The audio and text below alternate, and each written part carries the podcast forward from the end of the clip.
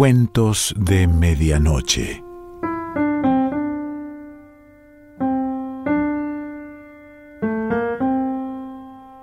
El cuento de hoy se titula Navidad y pertenece a John McGahern.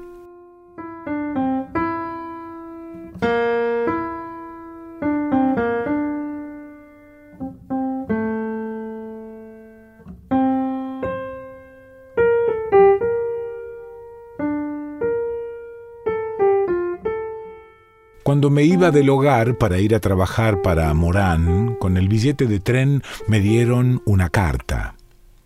Me advirtieron que se la entregara cerrada y es por eso que la abrí en el tren.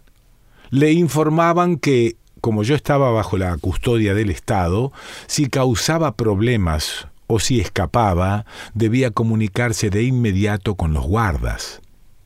La rompí porque se me ocurrió que yo bien podría causar problemas o escapar. Si me preguntaba diría que la había perdido, pero no preguntó por ninguna carta. Morán y su esposa me trataban bien. La comida era más sustanciosa que en el hogar.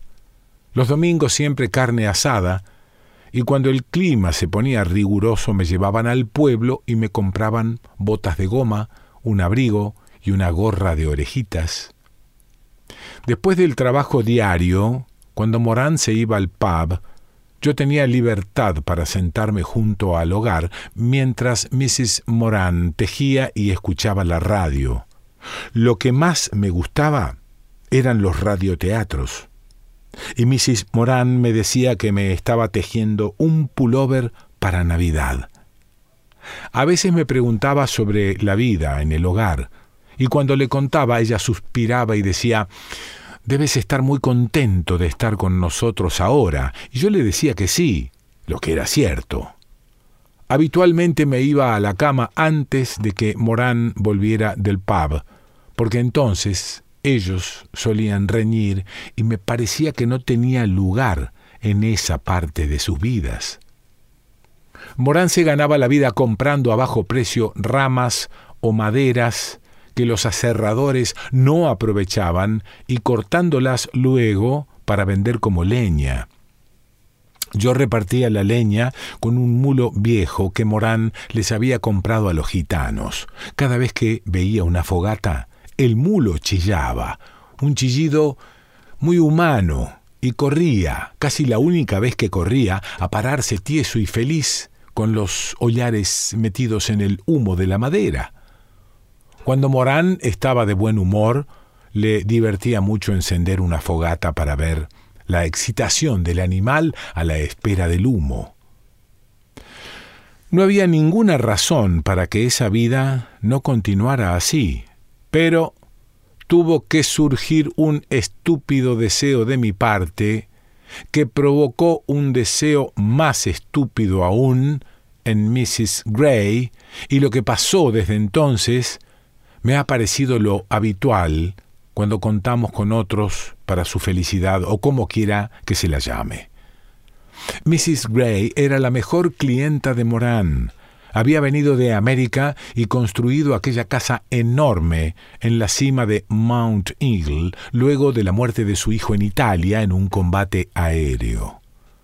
La tarde que cargamos aquel envío para Mrs. Gray, el hielo de las ramas desnudas había dejado de derretirse, ya no goteaba sobre las hojas muertas, la madera apilada en el silencio de la escarcha, salvo por el ruido de algún ave en los arbustos.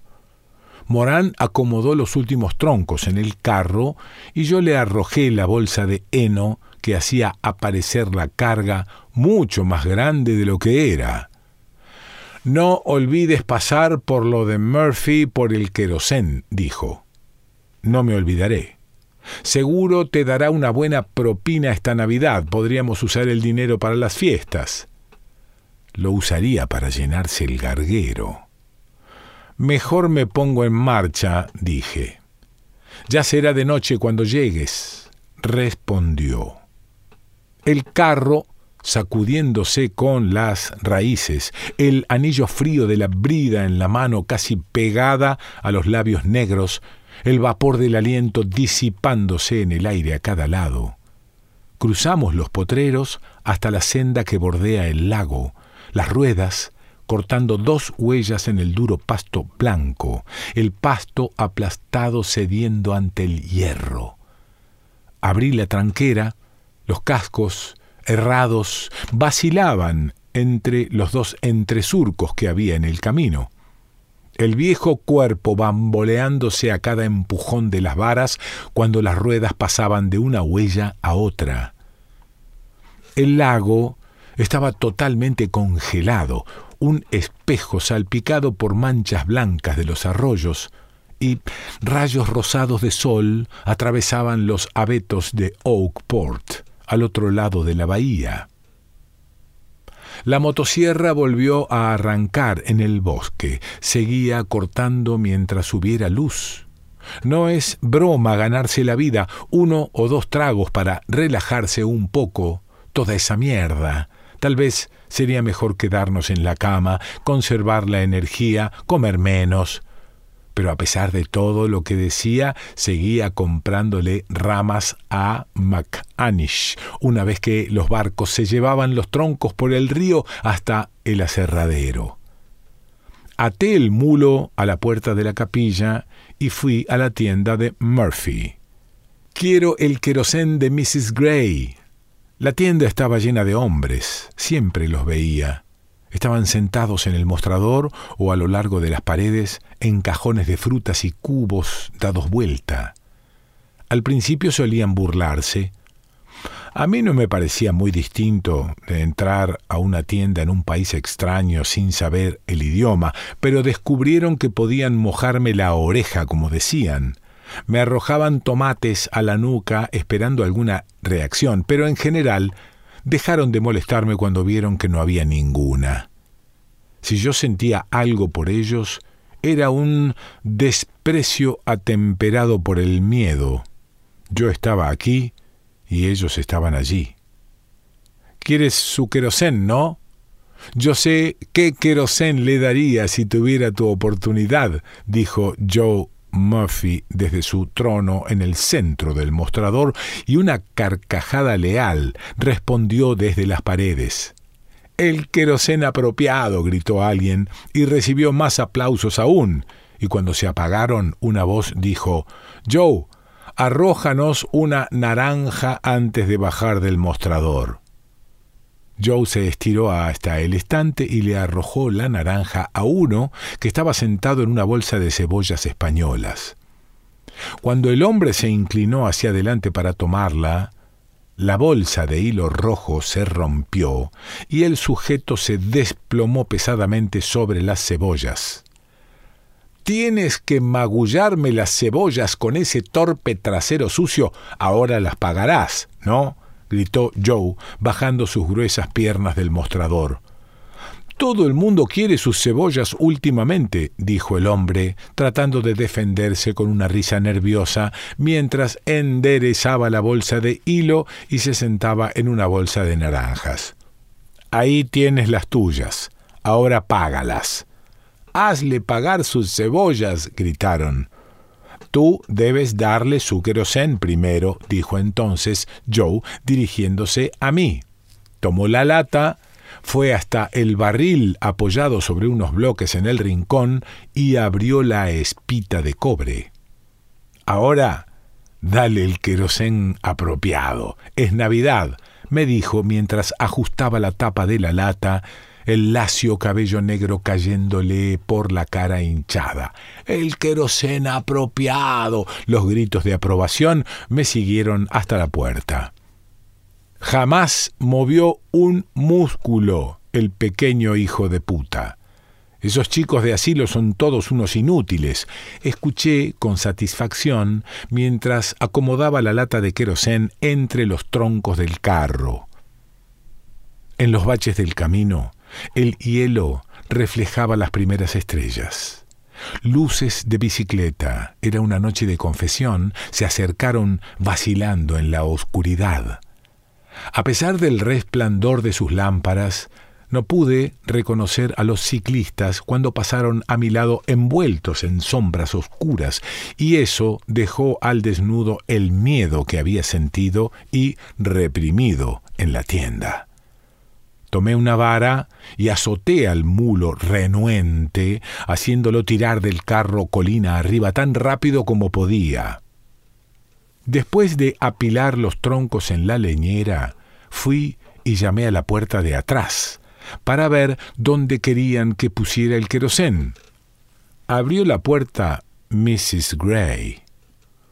Es la última carga hasta después de Navidad, le dije mientras dejaba la lata. No lo he olvidado, dijo sonriendo, y me ofreció un billete de una libra.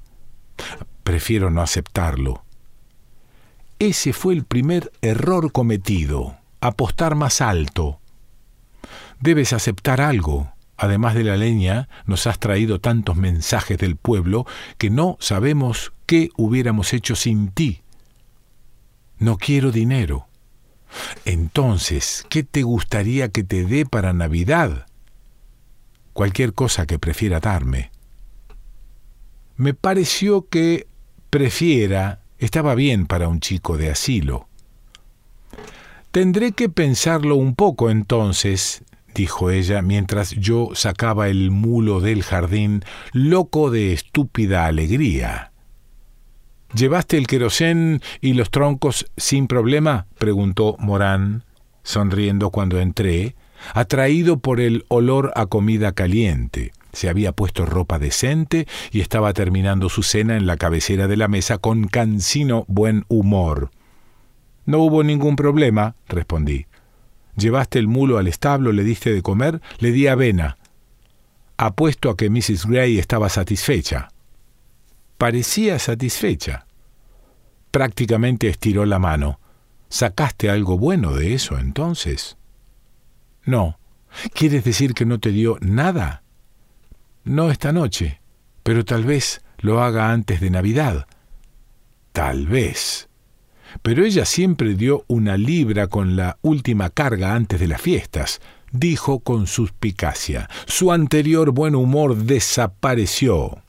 Tomó su gorra y su abrigo para ir a beber uno o dos tragos a fin de relajarse un poco. Si hay alguna crisis internacional en las próximas horas, sabes dónde encontrarme, le dijo al irse a Mrs. Moran. Mrs. Gray apareció en Nochebuena con una caja grande. Llevaba puesto un abrigo de piel y olía a perfume y gin. Rechazó una silla diciendo que tenía prisa y me pidió que quitara el moño y el papel rojos. Dentro de la caja había un avión de juguete. Estaba pintado de blanco y azul. Las ruedas olían a goma nueva ¿Por qué no le das cuerda? Miré la cara estúpidamente sonriente, los ojos al borde de las lágrimas.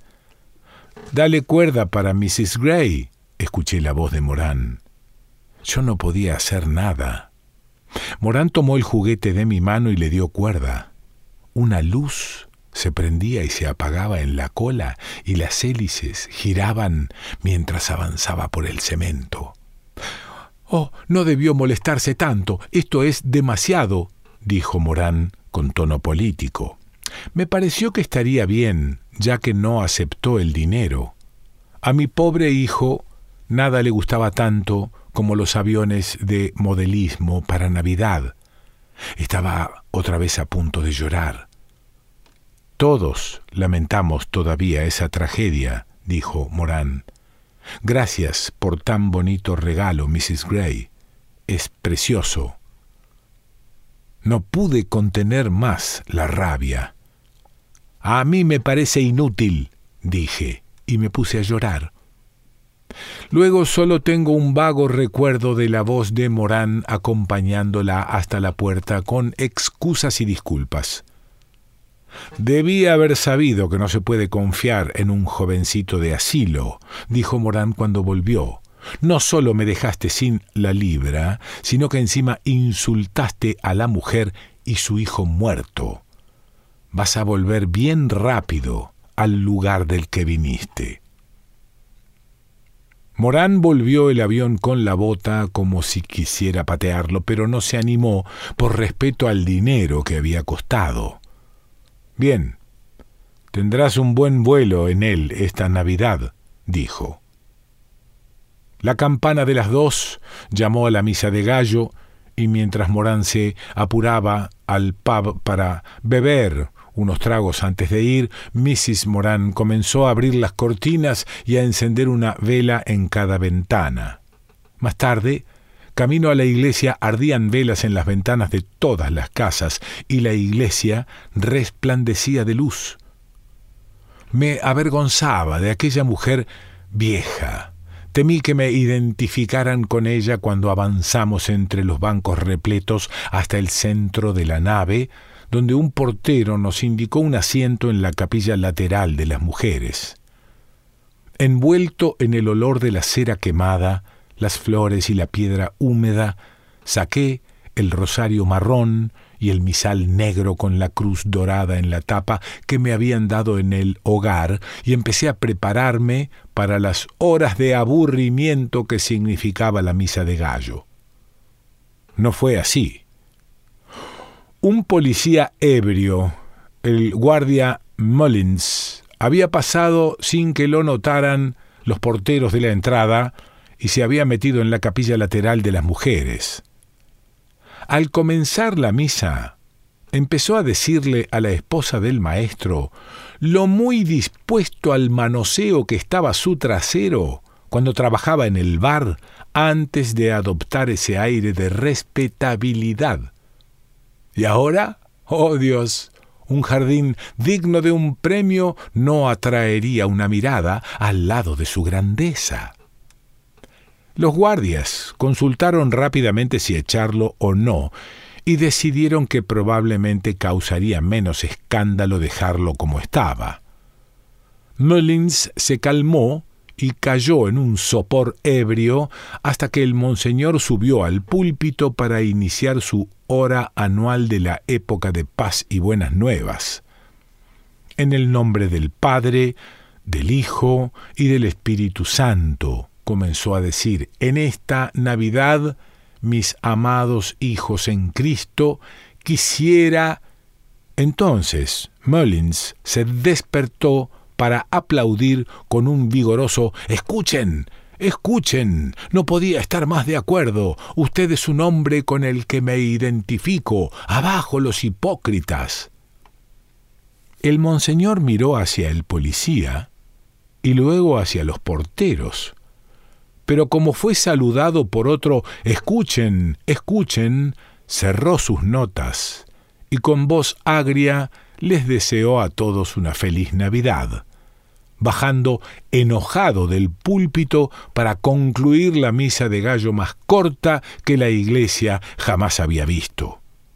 Pero allí no terminó la diversión. Cuando los comulgantes volvían de las barandillas, Mullins señaló al recaudador de impuestos que caminaba por el pasillo con la cabeza gacha y las manos rígidamente unidas y gritó ese es el hipócrita más grande de la parroquia, lo que deleitó a casi todo el mundo. Al pasar frente a las velas de las ventanas, pensé en Mullins como mi amigo, y por primera vez me sentí orgulloso de ser un pupilo del Estado. Evité a Morán y su esposa, y desde el ático escuché con regocijo cómo lo criticaban. Cuando las voces se apagaron, bajé silenciosamente para tomar una caja de fósforos y el avión e ir al establo del mulo. Hice una pila de paja seca, y cuando la encendí y comenzó a echar humo, el mulo se puso a lanzar su chillido humano hasta que lo desaté y pudo meter sus hollares en él. A la luz de la paja radiante puse el juguete azul y blanco contra la pared y empecé a patearlo. Cada patada que le daba me inyectaba una nueva en la sangre. Hicieron falta pocas patadas para reducir un juguete tan bonito a algo informe y entonces, con las últimas llamas de la paja, lo aplasté contra el suelo del establo. El mulo, hocicándome ya para que pusiese más paja en el fuego moribundo. Cuando me calmé, estaba contento de haber roto en el tren la carta sin abrir que debía haberle entregado a Morán. Sentía que una nueva vida ya había comenzado a nacer en las cenizas sin la estupidez de los deseos humanos. John McGahern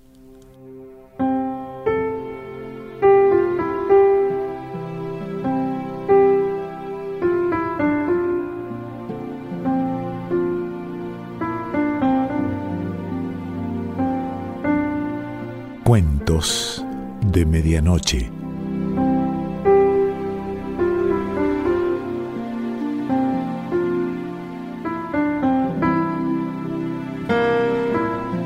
Selección Pancho Mondino. Idea y lectura Quique Pessoa.